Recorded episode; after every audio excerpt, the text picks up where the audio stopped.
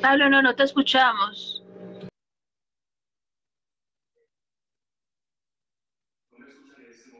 No, Pablo, no te escuchamos.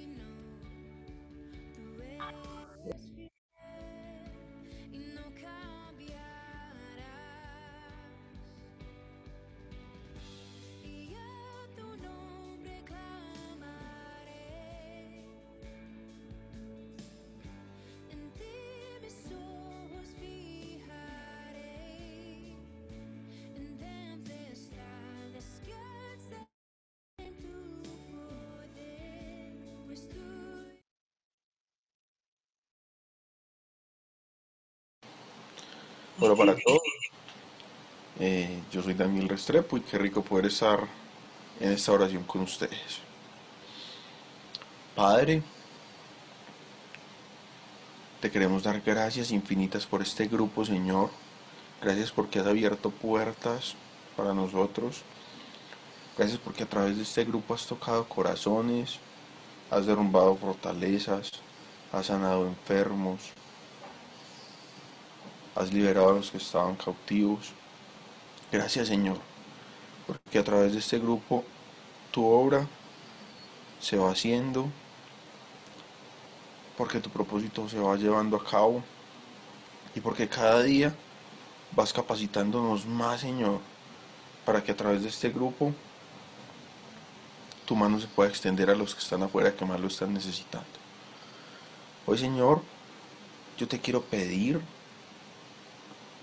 que nos hagas a nosotros hijos sensibles a tu voz, que escuchemos tu voz con claridad, que sepamos con certeza cuando eres tú el que nos está hablando, para que sepamos hacia dónde debemos caminar. Danos tanto el querer como el hacer, que sepamos hacia dónde quieres que vayamos y no tengamos ni la menor duda y que con fuerza, con decisión, con empeño, caminemos hacia, hacia esa dirección. Señor, que seamos instrumentos de tu obra, que más personas te conozcan, que más personas se salven, que más personas sean sanadas, que más bendiciones sean derramadas, que todo lo que tú quieres hacer pueda hacerse, que no seamos nosotros las piedras de tropiezo, sino que antes seamos el canal.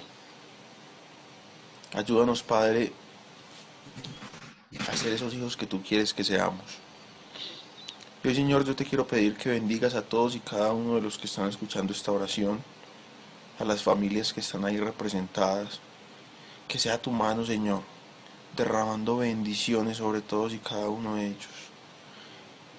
Bendice, Padre, nuestra salud, ahora en este momento de dificultad. Que sea evidente, Señor, para los que están afuera y no te han creído, que simplemente con el hecho de creerte, nosotros estamos a salvo. Que sea evidente, Señor, que tú cuidas nuestras puertas y nuestras ventanas y que ni la maldad ni la enfermedad puede entrar.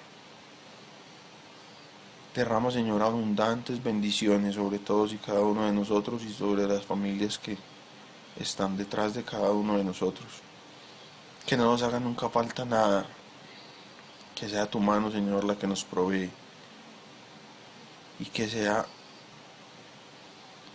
nuestra vida ese testimonio de que tú estás ahí, de que estás pendiente de nosotros, de que nos amas, de que te encargas de todo, de hasta el más mínimo detalle, y que te quieres seguir encargando de la vida de los demás. Que los que están allá afuera, que han decidido no creer, no entiendan qué es lo que pasa, y que esto sea como un llamado de atención para ellos. Que al final después de pasar por esta situación, muchos se toquen y digan, venga, en serio, ¿será que ese Dios que yo había pensado que no existe, si está ahí, si está pendiente? Yo veo que a ellos les funciona.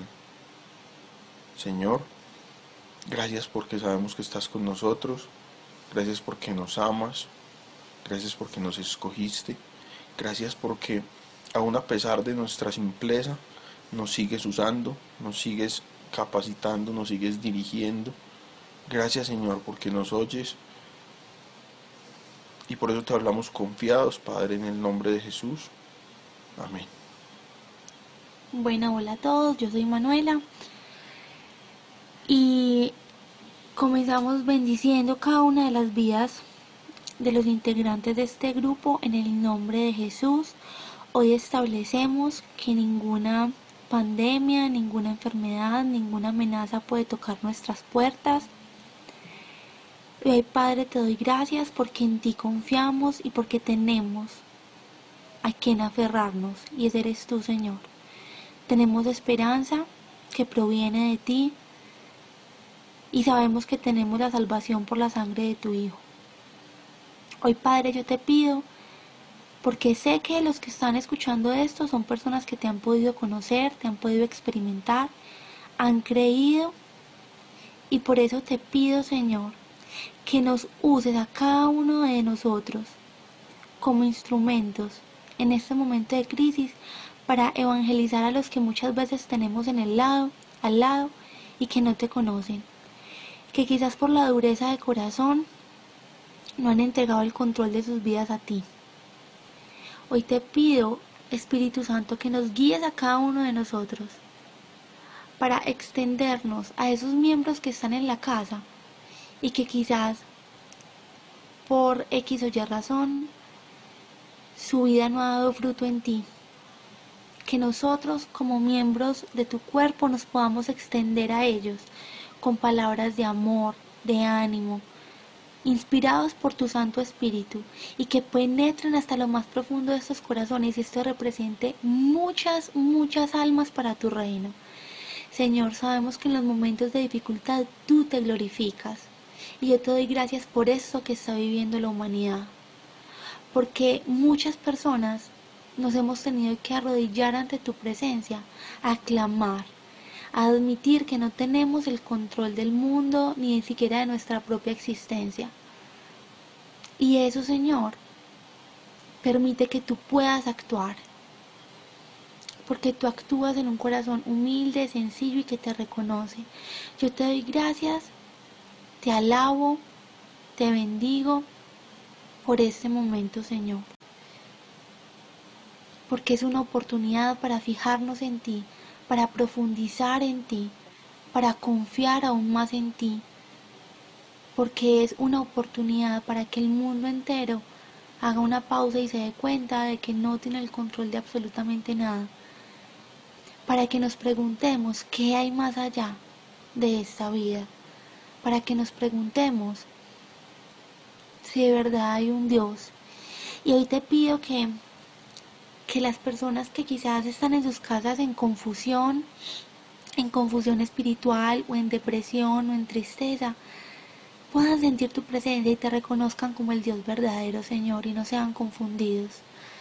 Que no sean confundidos por estas corrientes de nueva era, ni por la voz de Satanás, sino que tomes tú el control Espíritu Santo de los hogares que en este momento están en esta cuarentena y el mundo entero y ellos te reconozcan como Dios. Padre, hoy te pido por las personas que necesitan provisión para que los alimentos sean multiplicados en las, en las neveras, en las cocinas, para que sobreabunde, para que de forma sobrenatural los alimentos rindan para todos, Señor. Que sean multiplicados, que sean bendecidos, especialmente a aquellos que no cuentan con los recursos para, para abastecerse grandemente, Señor, que sea tu mano. Te pedimos también, Señor, para que protejas a las personas que tienen que salir a trabajar por X o Y razón, tienen que salir de sus casas, cúbrelos con tu sangre preciosa. Y también te doy gracias porque tú has dicho en tu palabra que en este mundo afrontaremos aflicción, pero anímense, que yo he vencido al mundo. Hoy te damos gracias Jesús porque tú has vencido al mundo. Y si tú lo has vencido, nosotros también. Te damos gracias, nos llenamos de ánimo. Hoy dormimos tranquilos porque sabemos que nuestra vida está en control tuyo. Y el mundo estero está en tus manos, Señor, y por eso te damos gracias. En el nombre de Jesús. Amén.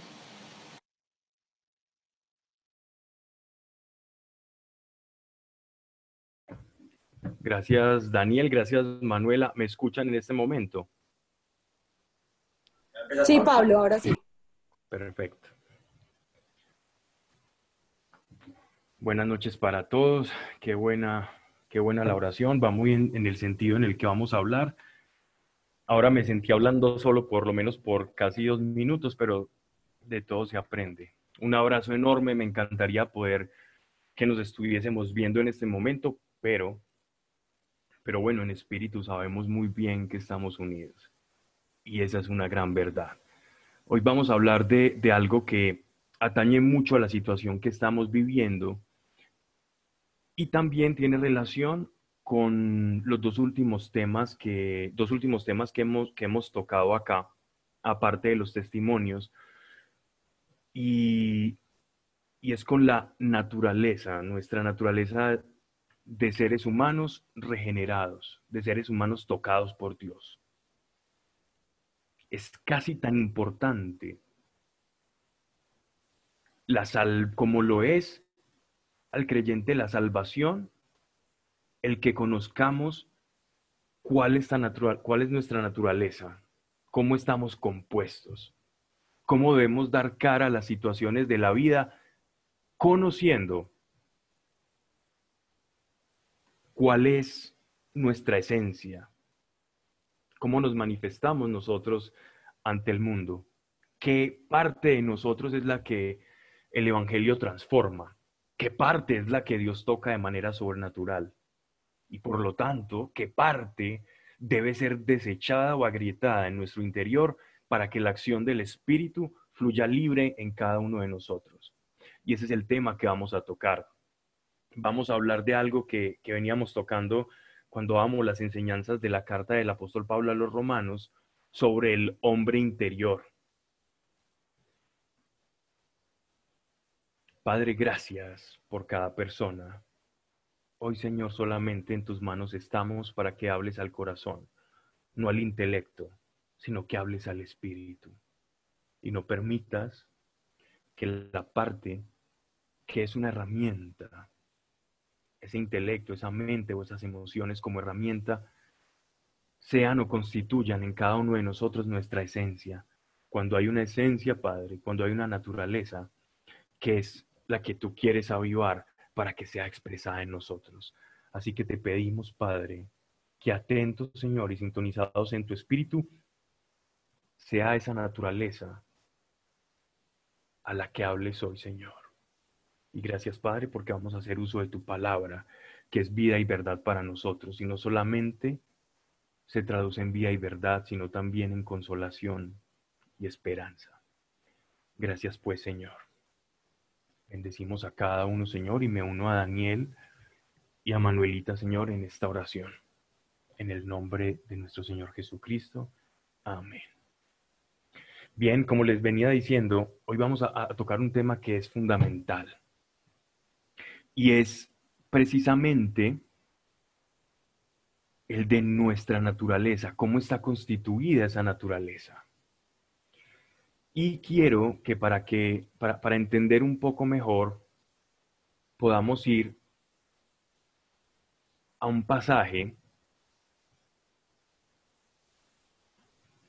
de las Escrituras en el Evangelio de Juan, capítulo 12, verso 24. De cierto, de cierto os digo, que si el grano de trigo no cae en la tierra y muere, queda solo, pero si muere, lleva mucho fruto. Qué pasaje tan, tan lleno de contenido. Este pasaje nos está revelando la naturaleza renovada o regenerada en el creyente, en cada uno de nosotros y saben de qué manera nuestro Señor nos muestra o nos refleja esa nueva naturaleza a través de la suya. Podemos nosotros entender a qué naturaleza estamos llamados, cuál naturaleza hemos recibido, porque primero nuestro Señor Jesucristo en, durante su vida representó esa nueva naturaleza, cómo hemos, hemos de convertirnos o en qué hemos de transformarnos precisamente en lo que nuestro Señor nos mostró o reflejó en su caminar en la tierra. Y esta nueva naturaleza es llamada en el, en el, en el, nuevo, en el Nuevo Testamento, que es donde recibimos esta gracia y este, y este llamado a vivir otra identidad diferente a la de la naturaleza vieja, no es nada más y nada menos que lo que el apóstol Pablo llamaba el hombre interior. Así que nosotros podemos llamar que la nueva naturaleza es la acción del espíritu interviniendo en un hombre interior. Ese hombre interior es nuestro espíritu. Es como que la naturaleza de Dios a través del Espíritu Santo se hace una. No es que son ya como dos naturalezas, se hace una con nuestra naturaleza y nos formamos parte de la familia de Dios. Tenemos el mismo ADN de Dios por medio del Espíritu Santo que ejerce esa influencia dentro del, hombre interior. Entonces, cuando nuestro Señor nos dice que es necesario que el grano de trigo caiga a tierra y muera, es porque hay alguna parte del ser humano, de nosotros, siendo nosotros ese grano de trigo, que debe morir. Hay una parte de nosotros que se debe fracturar. Y si el apóstol Pablo en Romanos nos habla, podemos ir, vemos en Romanos capítulo 7, versículo 22, el apóstol Pablo dice en relación a este texto, porque según el hombre interior me deleito en la ley de Dios, nuestro hombre interior gusta de las cosas de Dios. Y si el apóstol Pablo habla de un hombre interior y nuestro Señor Jesucristo nos habla del grano de trigo que debe caer a tierra y debe morir, es porque si existe un hombre interior, también existe una polaridad. Un hombre exterior en proporción a ese hombre interior. Entonces, esto nos lleva a una reflexión. ¿Cómo reconocer qué es el hombre exterior y qué es el hombre interior? ¿Cómo alimento al hombre exterior y cómo alimento al hombre interior? ¿Qué tienen que ver el uno con el otro? ¿Por qué uno tiene que morir? Y es que la acción de Dios la acción del Espíritu está sobre el hombre interior. Miren esto. La acción del Espíritu Santo, la transformación ocurre en tu hombre interior, ocurre en tu espíritu, no ocurre en tu hombre exterior. Entonces, Pablo, ¿cuál es el hombre exterior? Es aquel que piensa, es aquel que siente y es aquel que tiene la facultad de la voluntad. Y diremos, bueno, pero todos los hombres, todos los seres humanos, tenemos un hombre exterior y, cómo entonces sabemos cuál es el hombre interior. Si, si lo que estás describiendo prácticamente es lo que desde la psicología se traduce como persona. Una persona que es, piensa, siente y actúa es decir, tiene voluntad. Pero no olvidemos que desde el principio nosotros fuimos creados en espíritu, a imagen y semejanza de Dios. Y lo que tenemos de Dios a su imagen y semejanza es precisamente el espíritu. Y es sobre la base del espíritu que está concentrada toda la acción de la gracia de Dios. Todo por lo cual murió nuestro Señor Jesucristo dentro de nosotros y para nosotros como hombres, se traduce en mi interior, en mi espíritu. Ahí es donde está la acción de Dios. Entonces, ¿dónde habla Dios? Cuando escuchamos a los profetas decir, y Dios me dijo, Dios no le habló a los profetas al hombre exterior. Dios hablaba al hombre interior. Dios no le hablaba al profeta al intelecto. Dios no le hablaba a las emociones del profeta. Pero hablaba a su hombre interior valiéndose de un hombre exterior con una actitud diferente. Entonces nuestro Señor nos dice que es necesario que el grano de trigo caiga. Pero dentro del grano de trigo existe un potencial que no está en la cáscara. El potencial real del trigo está en el germen, que es la semilla. Y ese cascarón o capuchón se abre para que el trigo pueda nacer y producir fruto. Entonces le es necesario al hombre morir a ese cascarón para que todo el potencial del espíritu, de lo que el Espíritu Santo está haciendo en el hombre, pueda producir los frutos del espíritu. Y entendamos esto, Dios habla, la comunión que tenemos cada uno de nosotros como iglesia con Dios es en el hombre interior la revelación de Dios ocurre en tu hombre interior, no ocurre en tu exterior. Puede ser muy elocuente, muy inteligente, muy perspicaz y tener muchas facultades y potencias humanas, pero Dios no te va a hablar ahí. Dios no va a hablar por lo grande o inteligente o leído que tú seas. No vas a entender más fácil a Dios. o te va a ser más fácil el acceso a Dios porque seas una persona de mucho conocimiento. No, no, no, de ninguna manera. Dios no habla así. Dios nos habla a nosotros a través del hombre interior, a través del espíritu. La voz de Dios está encerrada allí. Ah, pero si nuestro caparazón o el capuchón del grano, de la semilla, es muy grande o está hermética, está cerrada, entonces el hombre interior va a estar encarcelado y encerrado.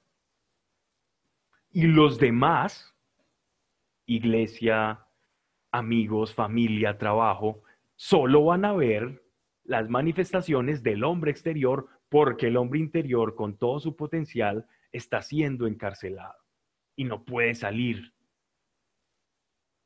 Saben, así vivimos la mayoría. Vivimos pensando que somos espirituales, pero en realidad estamos manifestando todas las emotividades, pensamientos del hombre exterior, pero no del hombre lleno del Espíritu Santo, que es el hombre interior. ¿Por qué? Porque nuestro hombre exterior está demasiado ocupado. ¿Saben? Hay personas viven siendo solamente al extremo una persona. Me explico. Tienen o tenemos muchos fusionado el hombre exterior y el hombre interior. Y apenas lo podemos distinguir. Y te voy a poner un ejemplo porque creo que me estoy poniendo muy abstracto y sé que me vas a seguir en esto. ¿Has notado muchas veces que a las personas que tienen un trabajo, que de hecho a uno le pagan por hacer algo que no le gusta. Hombre bienaventurado aquel que por hacer lo que le gusta lo remuneran. O es remunerado, gana dinero y vive de eso. Como decía un gran amigo mío hace tiempo, a mí me pagan por hacer mi hobby, por lo tanto yo no trabajo, yo juego. Y jugando sostengo a mi familia. Ese es bienaventurado, pero no se da en la, en la mayoría de los casos muchos no están a gustos con su trabajo o tienen que hacer un sacrificio para poder tener un sustento. Digamos una persona que está trabajando y llega al camino espiritual, es un nuevo, un nacido de nuevo, un creyente, y está lidiando con las cosas cotidianas del trabajo. Un jefe que pide resultados, si es comercial, entonces el jefe va a pedir las ventas y cumplir las metas. Si es un trabajo un poco más mecánico, como como secretaria o, algo que sea que no, que no te pidan cuenta, sino que sea de cumplir ciertos, ciertos patrones y horarios y tareas, da igual para el caso. Imagínate un, un, creyente que está lidiando con esas razones de la vida y en medio de las circunstancias laborales empieza a añorar ese tiempo con Dios. Y experimentamos esto que estamos viviendo como si fuesen dos vidas. Dios, es que yo quisiera tener el tiempo para poder orar o dedicarme a ti. Es que yo necesito ese tiempo contigo.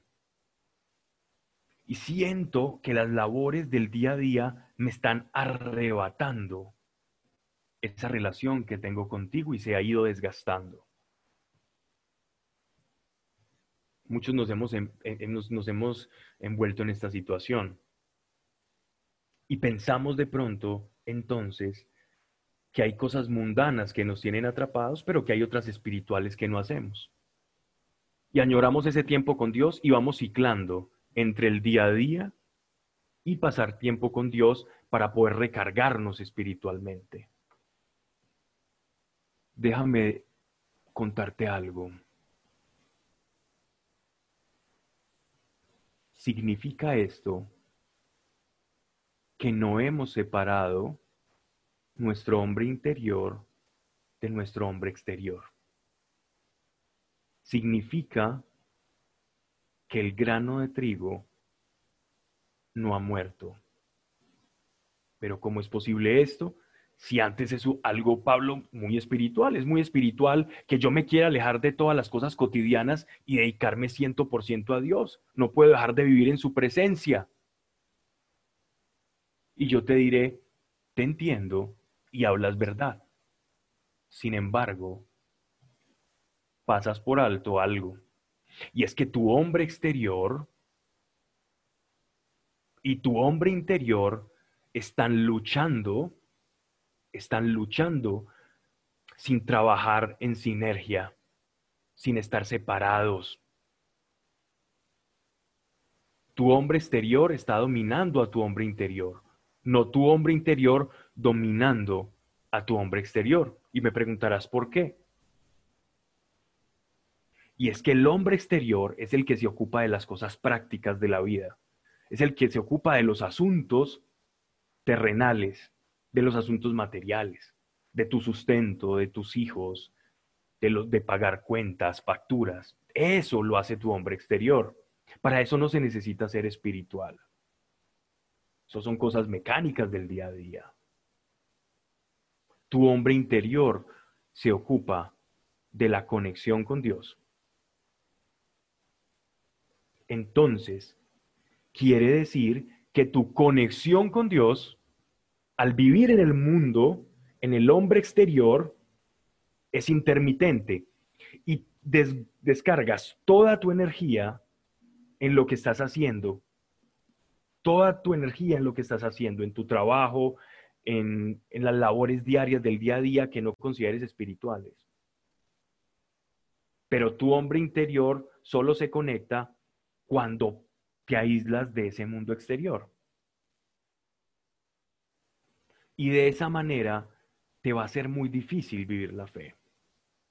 Es completamente difícil vivir la fe así. Y saben, este hombre exterior le cuesta ocuparse de las cosas de Dios, porque no puede ocuparse de las cosas de Dios no está dentro de su capacidad, de su naturaleza. El intelecto no puede comprender a Dios. Uno se puede emocionar. Miren que cuando uno se acerca a Dios desde la emoción, una vez la emoción se va porque la abordé desde el hombre exterior, yo digo, ¿dónde se me fue Dios? Se me desapareció. Dios se perdió. Se oculta de mí. Él nunca se ha ocultado de ti. En tu hombre interior siempre ha estado allí. La conexión desde el día en que tú naciste de nuevo nunca se perdió. Pero como estás viviendo en los parámetros del hombre externo, entonces vas a sentir la desconexión. Y muchos de nosotros estamos viviendo a Dios desde el hombre exterior.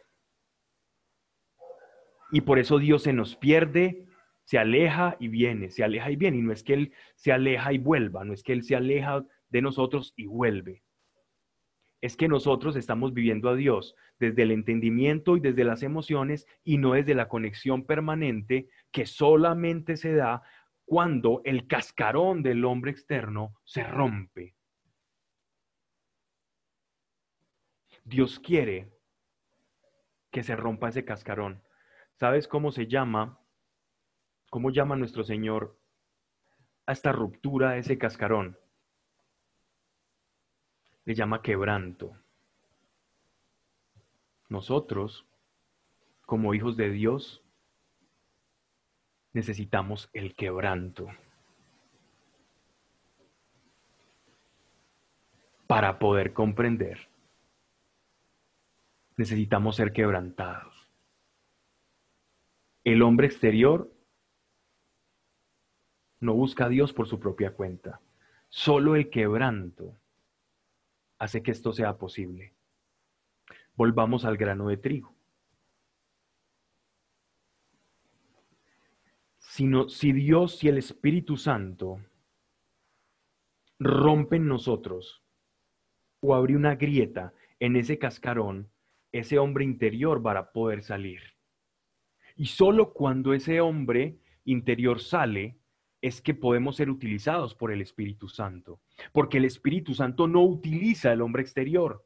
El Espíritu Santo utiliza lo que tú tienes en tu espíritu. Pero si lo que tienes en el espíritu está siendo aprisionado por tu cascarón, por ese yo pienso, yo opino, a mí me parece, es que yo siento así, y no ha sido quebrantado, ese orgullo o ese amor propio, entonces no vas a poder ser utilizado por Dios en la medida, en la magnitud que Él te quiere utilizar. Porque todavía pensamos que ese gran yo tiene la razón. Y no el espíritu, que todo lo escudriña y que todo lo ve. Entonces fíjense lo importante, lo importante de estos pasajes, que comprendamos realmente que necesitamos ser quebrantados. Les voy a contar un poco de, una experiencia personal. Todos, todos saben que, hace, bueno, muchos de ustedes saben que, Dios llamó a mi, a mi esposa hace ya un año largo y durante eso, durante esa experiencia inesperada para mí, tuve que pasar por un momento de quebranto. Algo se tenía que romper dentro de mí. Dios quería romper algo. Y frente a esta situación, que para muchos sería, pero, pero ¿por qué ocurren estas cosas? ¿Pero por qué permites Dios que pasen estas cosas?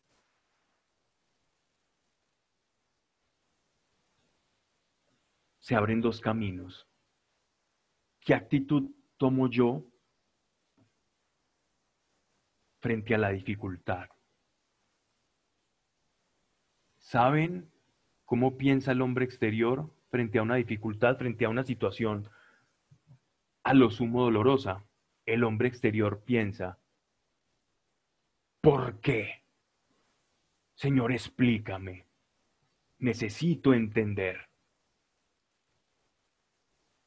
Y a través de esa explicación va intentando buscar una comodidad. Y viene la queja. ¿Por qué permites esto? Señor, luego cuando yo estoy caminando contigo no es pues que todo mejora. Eso esperamos. Nosotros esperamos que cuando lleguemos al Evangelio todo va a ser mejor. Y es que esa es la promesa. Pero entendamos que lo mejor está en el interior. Y el otro camino que tú puedes optar es el, Señor, no entiendo, Señor, me duele, pero abrazo la cruz.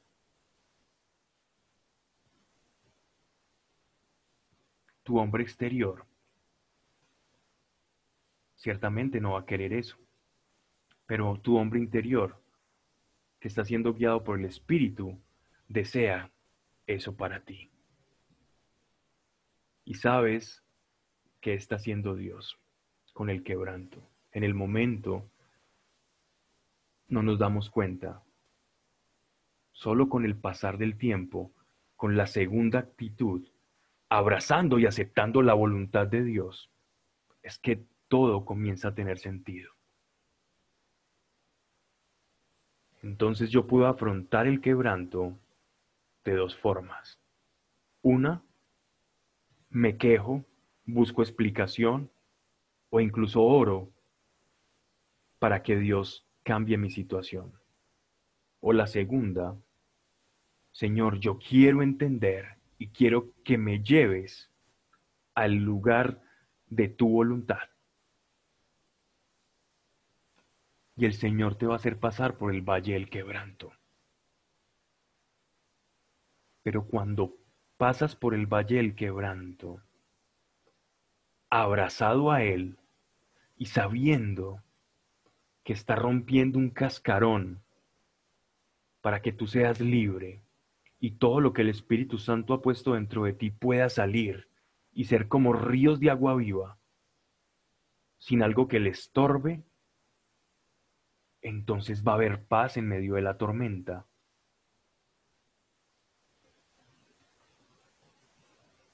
y el hombre interior se deleitará en las cosas de Dios. Ese es el poder que tiene el quebranto.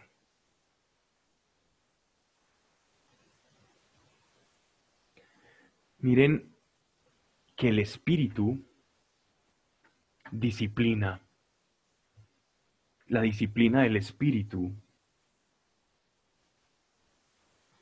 ocurre en el hombre exterior.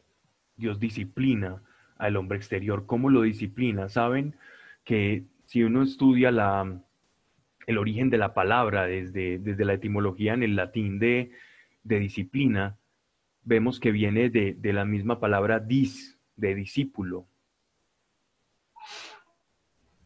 ¿Y quién es un discípulo? Alguien que pone por práctica un orden de las cosas. Los discípulos de Cristo eran discípulos porque atendían el método de Cristo o seguían sus enseñanzas, por eso eran discípulos. Un discípulo es alguien que sigue un orden de cosas para llegar a un fin. La disciplina del espíritu es el quebranto. Y el quebranto tiene un valor incalculable. Miren la vida de Jacob. ¿Quién fue Jacob? Jacob fue el gran patriarca que otrora se convertiría en el padre de todas las naciones, en representación de, de Abraham, como heredero de Abraham. Israel, nada más y nada menos, padre de muchos. La vida de Jacob, miren, desde, desde que estaba en el vientre, Jacob siempre fue un poco pendenciero, astuto,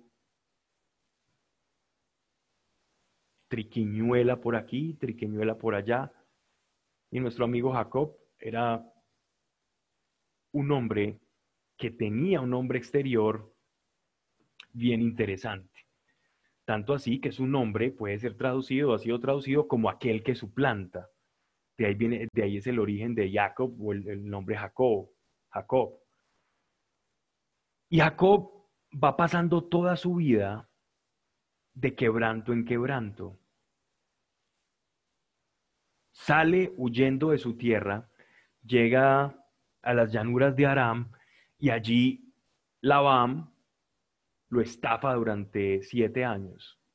Es estafado, aún en su buena fe. Le, le toca trabajar el doble, no por la, por la esposa que él pretendía, sino por la, por la que era más fea a su parecer y entonces su trabajo se le torna en el doble. Después regresa a la tierra y su nombre es transformado. De su plantador a Israel, por medio del quebranto, Dios transforma su nombre. Y él es el ejemplo perfecto de la transformación de Dios en uno. Y cómo Dios interviene por medio de procesos en cada uno de nosotros. Y uno de los procesos, y esto es una ley espiritual que Dios utiliza para todos como iglesia, para todo nacido de nuevo, es el quebranto. Si yo abrazo el quebranto, como lo abrazó Jacob, miren lo que salía de Jacob después de que se convirtió en Israel. Y aún así Dios le siguió quebrantando.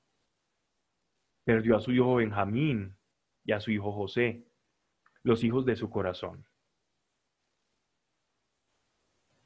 Y fue quebrantado aún después de llamarse Israel. Y experimentando el quebranto, manifestaba a Dios el poder de lo que el Espíritu, de lo que Dios mismo estaba haciendo en su interior. Y miren cuando llegó Jacob con todos sus hijos y toda su parentela buscando refugio allá en Egipto, cuando lo recibe su hijo José, el intérprete de sueños, con el faraón la manera en que es presentado Jacob. Lo podemos leer en Génesis. Es espectacular la forma en la que un hombre, cuando es quebrantado en esa coraza del hombre exterior, cómo le reconocen los demás. Porque ya no es el intelecto, la, elocuencia, las capacidades, la voluntad, el activismo, sino que las personas alcanzan a percibir el Espíritu. Porque Dios actúa y se manifiesta en todos nosotros. Es a través de nuestro hombre interior. El Espíritu Santo necesita de tu hombre interior para manifestarse. El exterior, tu hombre exterior es solo un vaso, es una vasija. Y esa vasija, lamentablemente, ha ocupado el protagonismo en, nosotros. El hombre exterior está preocupado por las circunstancias del mundo, de qué va a vivir, de qué va a comer, cómo va a sobrevivir. Esas son las cosas y las ocupaciones del hombre exterior. El hombre interior está ocupado de recibir. Dios, ¿qué quieres hacer en estos tiempos conmigo? El hombre exterior está preocupado por su supervivencia, por su apariencia, por cómo me perciben los demás. El hombre interior, ocupado en la revelación de Dios, está en cómo puedo servir a los demás. Entonces diremos, bueno, entonces, ¿cómo vivir? Yo siento que cuando estoy en mi trabajo haciendo las cosas del mundo, no estoy con Dios. Y necesito buscar refugio en mi casa, en el lugar secreto, para poder estar con Dios. ¿Qué hago entonces? Abraza el quebranto y no lo rechaces. ¿Cómo podemos entonces rechazar nosotros ese quebranto? ¿O cómo nosotros llegamos a rechazar esa acción de Dios? Y es una acción desde que nacemos de nuevo hasta que muramos. Dios quiere quebrantar el hombre exterior. ¿Por qué? Porque no le sirve. Tu hombre exterior no le sirve a Dios. No le sirve para nada, simplemente como vehículo de tu hombre interior. El problema es que nosotros eclipsamos el hombre interior con el exterior. Y Dios quiere que sea al revés, que el exterior sea el vehículo de tu hombre interior, para que lo que es espiritual en ti se manifieste. Y que todo lo que es accesorio, sea, exterior a ese hombre interior, sean simplemente mecanismos por el cual el hombre interior se lleve una inteligencia iluminada por el Espíritu Santo, valiosísimo. Las emociones, la carga por las almas que una persona pueda tener, cuando son producidas desde el hombre interior, maravilloso. Cuando son producidas por el hombre exterior, simplemente va a ser la emoción de un, de un momento y se va a extinguir. Y el hombre exterior siempre está callando al hombre interior. Dos razones para que nosotros no seamos quebrantados. La primera, que no creemos que Dios haga todas las cosas en nuestra vida. ¿Cómo ocurre esto? Estoy pasando por una mala situación, una dificultad laboral, emocional, con mi pareja. Y pensar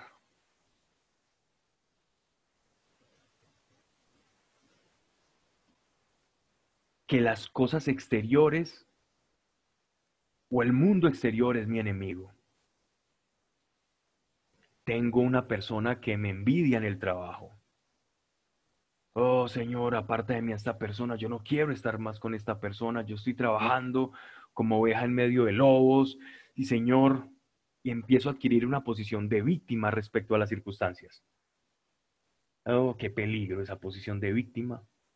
Porque el hombre exterior suele ponerse en la posición cómoda, en la posición de víctima. Soy yo la víctima de la circunstancia. Es que tengo este enemigo. Yo soy víctima. Es que me estás vulnerando un derecho. Y estoy culpando y quejándome a las circunstancias y a los demás. Y entonces, ¿qué pasa cuando yo no acepto o yo no recibo esa situación, esa circunstancia. Hago un pequeño paréntesis y retrocedo unos 2020 años a la época de nuestro Señor. ¿Qué tal si Jesús nos hubiese abrazado a la cruz? ¿Saben que Jesús es la muestra, la prefiguración de cómo, siendo Dios perfecto, se mete en un embudo, siendo espíritu, se hace materia. Siendo materia, es como que se mete en un cascarón, así como nosotros, con un hombre interior envuelto en un capuchón, en un cascarón. Asimismo, Dios se mete en el cascarón de la materia.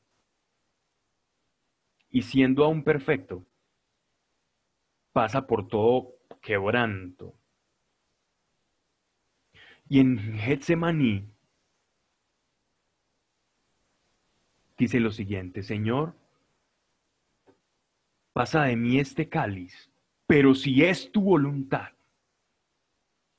hágase tu voluntad y no la mía. Miren la riqueza de la enseñanza de nuestro Señor. Abrazarse a la cruz es abrazarse a la voluntad de Dios, pero no es el amor al sufrimiento, o no es pensar que el sufrimiento nos purifica. Es comprender la dinámica del reino de los cielos dentro de nosotros. ¿Y cuál es esa dinámica? Que hay algo que se tiene que romper. ¿Y qué se rompe ese hombre exterior? Nuestro Señor rompe eso por nosotros. Él se rompe a sí mismo para que nosotros, alimentados de, sus, de su sangre y de su carne, podamos también tener la semilla y producir esa misma vida que Él sembró. Él fue el ejemplo vivo de cómo morir a nosotros mismos. Siendo aún perfecto, Él nos señaló el camino. Entonces, esta razón en la que yo culpo a las circunstancias y no abrazo a ellas, ¿qué va a ocasionar? Que yo postergue mi quebranto y que siga quebrantado. Porque si yo no acepto el quebranto y reniego y me quejo, entonces el martillo seguirá intentando romper el cascarón porque es una ley, es una acción del Espíritu Santo en todo creyente, hasta que se rompa. ¿Por qué? Porque te ama. Y al que ama disciplina, al que ama disciplina, al que ama hace discípulo. Y yo no puedo ser discípulo si no hago lo que hizo el maestro. ¿Y qué hizo el maestro? Se abrazó a la cruz. No por amor al sufrimiento, sino por una dinámica espiritual. Y esa dinámica espiritual es que podamos tener comunión con Dios permanente, no cuando estamos simplemente en nuestro cuarto de oración, sino permanente. Y esto es posible, y sí que es muy posible. La segunda razón es el amor propio. El amor propio es otro de los grandes problemas, una de las grandes razones por las que nosotros no rompemos o no aceptamos, no asimilamos o no somos quebrantados. Cuando yo considero que yo me debo salvar, que yo tengo la razón, que nada, nada debe cambiar dentro de mí, que todo está bien, que yo soy bueno, que hago cosas buenas, es muy difícil experimentar el quebranto. Pero como eres creyente y Dios es bueno, y al que ama disciplina, lo vas a experimentar. Pero la idea es que el quebranto lo experimentemos pronto. Yo puedo experimentar quebrantos de 20 años, 25 años, 5 años o 3 meses.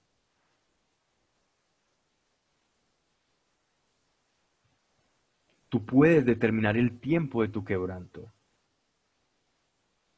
Tú puedes, aceptándolo y rechazando ese amor propio y recibiendo y sabiendo que Dios está ocupando de tu vida, porque eso es un acto de fe, saber que Dios está ocupando de todas las cosas de tu vida, vas a poder recibir ese quebranto.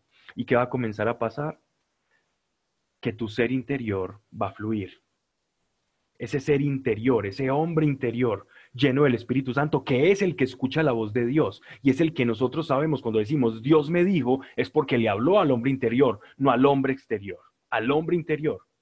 Y ese hombre interior va a poder estar haciendo maletas, va a poder estar viajando en un avión, va a poder estar barriendo, haciendo comida, lavando platos, escribiendo cartas laborales y aún estar en comunión con Dios. Porque cuando ya el cascarón se rompe, la acción de Dios y la comunión con Dios va a ser fluida e ininterrumpida para tu vida. Porque tu hombre interior no va a estar atrapado. Tu hombre interior va a estar saliendo y tu hombre exterior simplemente lo va a dejar pasar. Pero si no, no se ha producido ese quebranto, entonces tu hombre interior, lo que Dios ha puesto en ti, las cosas valiosas que Dios ha hecho, la comunión con Dios, la conciencia por la que el Espíritu Santo te habla, la locución interna de Dios cuando Dios te dice y te revela cosas, no va a poder ser posible y vas a vivir como un creyente natural y no como un creyente espiritual.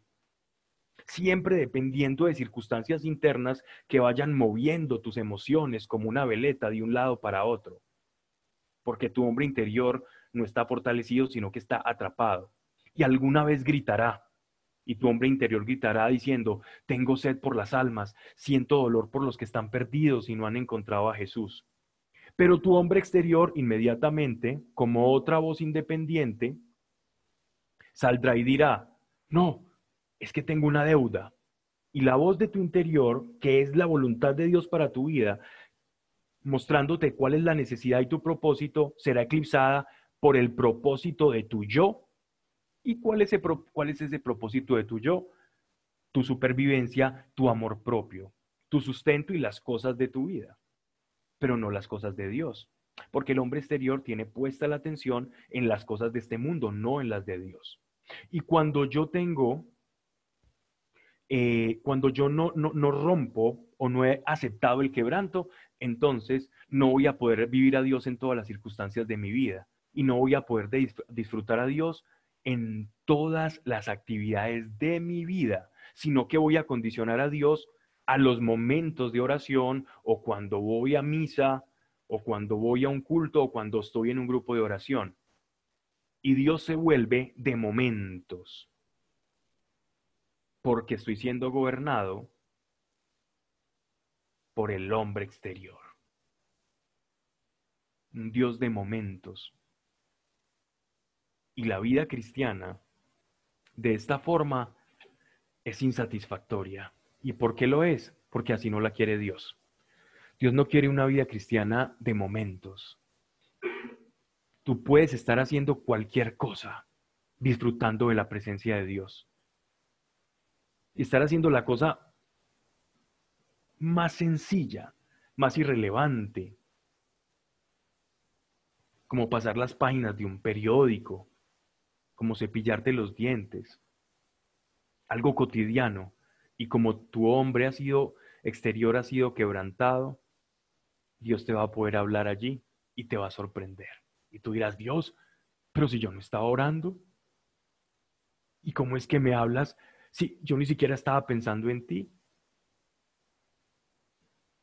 Mm, porque tu hombre interior se está liberando y ese es el que está en comunión con Dios. Mira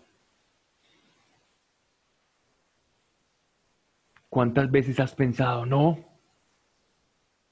es que necesito espacio para Dios, siento que estoy abandonando a Dios. Y en realidad no es que estés abandonando a Dios en realidad es que dependes de tu hombre exterior para buscar a Dios, no de tu hombre interior que siempre está conectado. Nadie que haya nacido de nuevo ha perdido la conexión con Dios. Está atrapada esa comunión con Dios. Y cuando vamos entendiendo y abrazando el quebranto, vamos a experimentar un grado de libertad sin precedentes. Lo bueno es que como vivimos en este mundo de quebranto, podemos hablar de esto.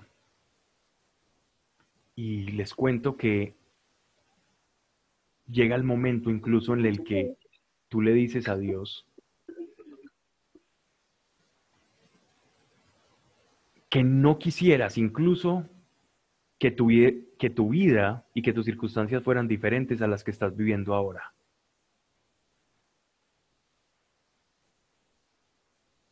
Y no decirle a Dios, Dios, ¿por qué no me devuelves en el tiempo y haces que las cosas fueran diferentes?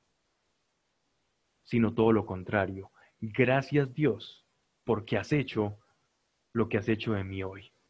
Gracias por el quebranto.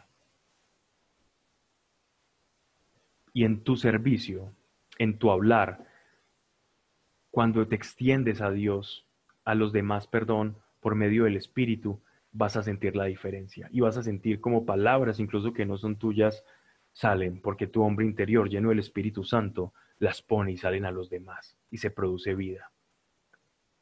Porque quien sirve en el hombre exterior, sirve en su intelecto y en su conocimiento, quizás puede convencer y emocionar a unas personas o conmoverlas. Eso es puro coaching. Pero cuando alguien habla del espíritu, esas palabras trascienden. Eso es lo que Dios quiere con todos nosotros. Eso es lo que Dios quiere contigo y conmigo. Una comunión ininterrumpida, manifestándose todo el tiempo a través de nuestro hombre interior. Miren qué precioso eso. Hechos de los Apóstoles, y me perdona Claudia que este, este versículo no, no lo tenía, pero lo puede ir buscando. Hechos de los Apóstoles, capítulo 4, versículos del 12 al 13.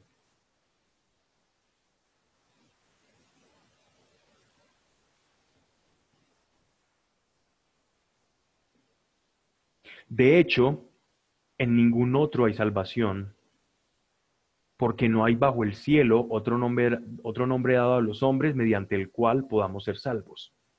Verso 13. Los gobernantes, al ver la osadía con la que hablaban Pedro y Juan, y al darse cuenta de que eran gente sin estudios ni preparación, quedaron asombrados y reconocieron que habían estado con Jesús. Esto es lo que pasa cuando no dependes de tu hombre exterior, sino de lo que Dios pone en ti. Y Dios eligió precisamente pescadores y personas incultas para la época para manifestar el poder del Espíritu, transformando el espíritu de un hombre, donde Dios mismo se manifestaba y los demás que se creían letrados se sorprendían por la sabiduría de este par. Y esto solo es posible cuando ha habido un quebranto. Y los apóstoles entendieron el quebranto de Dios. Y esto es lo que Dios busca con nosotros. No menospreciemos el quebranto. Intentemos no quejarnos.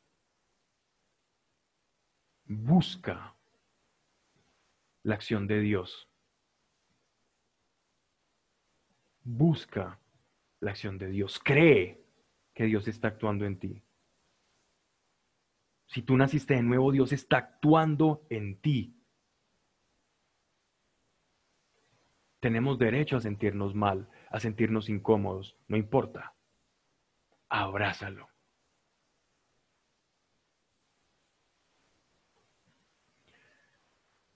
Durante este mes, mi hijo tiene, ya está a punto de cumplir dos añitos en, en mayo. Es muy pequeño y, y los niños pequeños no saben sonarse la nariz. No saben hacer eso que para nosotros es muy fácil. Los bebés todavía no tienen esa habilidad. Entonces, para ellos, cualquier gripe se les transforma en un problema grandísimo porque no pueden evacuar lo que el mismo cuerpo necesita expulsar. Y hay un método que, se utiliza, que lo aprendí de una enfermera, para poder succionar eh, toda la secreción nasal del, del niño. Entonces consiste en tomar una jeringa, llenarla de solución salina, suero, y tomando al niño con la cabeza inclinada hacia abajo para que no se vaya a broncoaspirar, ponerle la jeringa por un orificio nasal, haciendo un poquito una transversal y haciéndole duro, presionando duro esa, esa jeringa, esa inyección, para que por la presión toda la solución salina haga que todo ese flujo nasal salga por el otro orificio. Se repite por un, por un orificio y después se hace por el otro. No se imaginan la lucha intestina que tengo con el niño cada vez que le voy a hacer ese lavado. Él me ve preparando la solución salina y la jeringa y sale corriendo por toda la casa. Es, es como intentar atrapar un duende. Y, noté algo muy interesante que les quiero compartir con, con, esta experiencia, porque saben que la casa, el hogar, la familia es como el laboratorio del espíritu. Allí aprendemos demasiado. Y los que tienen la fortuna de tener hijos pequeños se dan cuenta que, que Dios puede utilizar o a tu pareja o a tu niño con una facilidad. A la pareja para decirle a uno lo que no quiere escuchar y a los niños para enseñar cómo es de sencilla nuestra relación con Dios y cómo a veces nosotros la complicamos tanto. Y entonces yo sé que esto a David no le gusta, lo atrapo, lo pongo entre mis piernas y le hago el dichoso lavado. En el momento es una tortura y para mí es, difícil hacerlo porque sé que el niño está sufriendo en ese momento. Y, y al principio mi sufrimiento era, bueno, y si yo le hago esto, ¿será que mi hijo me va a quedar me, va a querer menos o de pronto me va a tener miedo. Me va a ver como el papá ogro que le está haciendo daño. Y fue tan particular porque cada vez, aunque siempre me toca corretearlo, cada vez que le hago este lavado nasal, el niño, antes de oírme, me pide la cobijita, la manta con, con la que él duerme, y busca que lo abrace y me dice papá y me abraza y comienza a respirar. Y respira bien. Y en su interior, de un niño que quizás no comprende las cosas como nosotros las comprendemos y que podemos aguantar una situación, pero en su interior yo veo una comprensión que, que me impresiona, tan genuina, y en sus ojos veo amor veo gratitud. Y yo al ver esto que me enseñaba mi hijo, entendía el quebranto con la relación con Dios. Saber que Dios está actuando en este momento es saber que Dios nos está quitando una cantidad de cosas que nos están estorbando. Posiciones, privilegios. Un falso yo que Dios quiere destruir.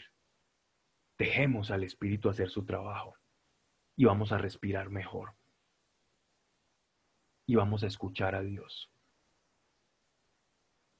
No menospreciemos, pues, el quebranto de Dios. Y si Él nos pide que abracemos su cruz, vamos, abracémosla, porque eso nos va a traer una ventaja impresionante para nuestra vida y vamos a poder perder al mundo, porque quien busca ganar su vida en el mundo espiritual la perderá. Pero ¿quién por el mundo espiritual pierde su vida, la ganará? Y esa es la clave. Quien pierde su vida, para Dios la recupera. Mas quien busca ganar su vida, el yo, el amor propio, el quejarse, el ser víctima, la perderá pero Dios es tan bueno que seguirá amartillando hasta que se rompa el cascarón del grano de trigo. Pero quien busca perderla, quien la pierda, en Dios la recupera. Y sabes después del quebranto qué vas a obtener. Comunión con Dios.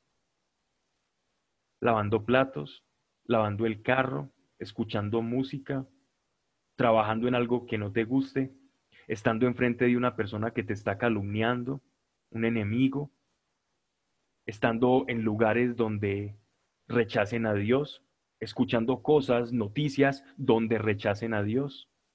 Porque tu hombre interior va a estar activo en comunión y tu hombre exterior va a estar simplemente en función de las cosas prácticas, pero tu hombre interior siempre va a estar sintonizado con Dios. Y no vas a necesitar de dejar de hacer las cosas prácticas para volver a despertar el hombre interior. Y se va a perder esa intermitencia en tu vida cristiana. Y vas a ser un creyente completo, acircunstancial. Que las circunstancias no interfieran en tu hombre interior. Porque ciertamente que el hombre exterior sí puede afectar el hombre interior. ¿Cómo afecta el hombre exterior al hombre interior? Encarcelándolo, no dejándolo salir, no dejándolo fluir. ¿Y cómo afecta al hombre interior al hombre exterior? Poniéndolo en su sitio, como cochero, como transporte, como vehículo para él poder expresarse. Una inteligencia llena de revelación es una bomba para la salvación de otro. Pero una inteligencia con un hombre interior atrapado es simplemente vana elocuencia que no transforma vidas y que no llega al espíritu. Así que, Dios Padre, te pedimos hoy para cada uno de nosotros que tengamos la misma actitud de discípulos y abracemos como el Maestro nos enseñó cada circunstancia. Porque aceptando que tú estás en nosotros y que en todas las cosas, y dice todas, no dice alguna, tú has dicho todas las cosas ocurren para bien de los que te amamos. Amparados en tu palabra que es la verdad, abrazamos cada cosa que traigas tú porque gobiernas nuestra vida, Señor, y que en cada circunstancia vamos aprendiendo para que tú puedas revelarte a través de nosotros y de verdad traer palabra espiritual y no mensajes de aliento, coaching espiritual o moral cristiana, sino palabra llena de denuedo, llena del Espíritu Santo que transforma vidas, que cambia corazones. Ayúdanos, Señor, a recibir y a ser libres de poderte experimentar en todo lugar y que tu presencia no sea esquiva para algunos momentos de piedad, de grupos de oración, de conversaciones con ciertas personas, sino en todo lugar, Señor. Porque el día en que tú entraste a morar en nuestra vida, en nuestro interior, lo hiciste de una vez y para siempre. Y así sea entendido por cada uno de nosotros, Señor, y expresado en el amor a los demás, Señor. Padre, gracias por tu amor. Y si hay cosas que romper en nosotros, nuestra actitud de ahora en adelante es rompe. Que sea roto lo que tenga que ser en nosotros lo que nos aleja de tu voluntad sea roto, se rompa. Porque allí está la libertad y allí está la plenitud. En el nombre de Jesús. Amén.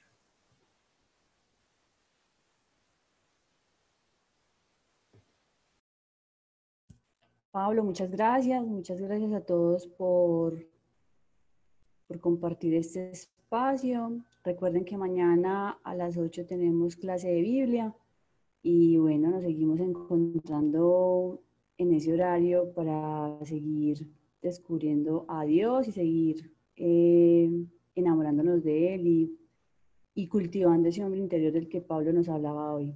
Una feliz noche para todos.